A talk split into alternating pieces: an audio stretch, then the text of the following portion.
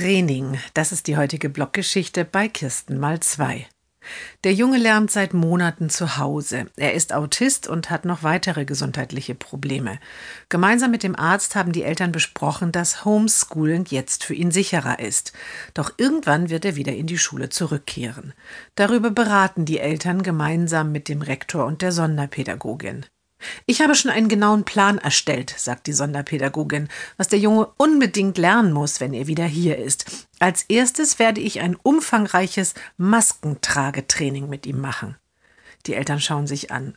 Aber er hat einen Maskenbefreiungsattest vom Arzt, sagt die Mutter. Er kann keine Maske tragen. Das muss er aber lernen.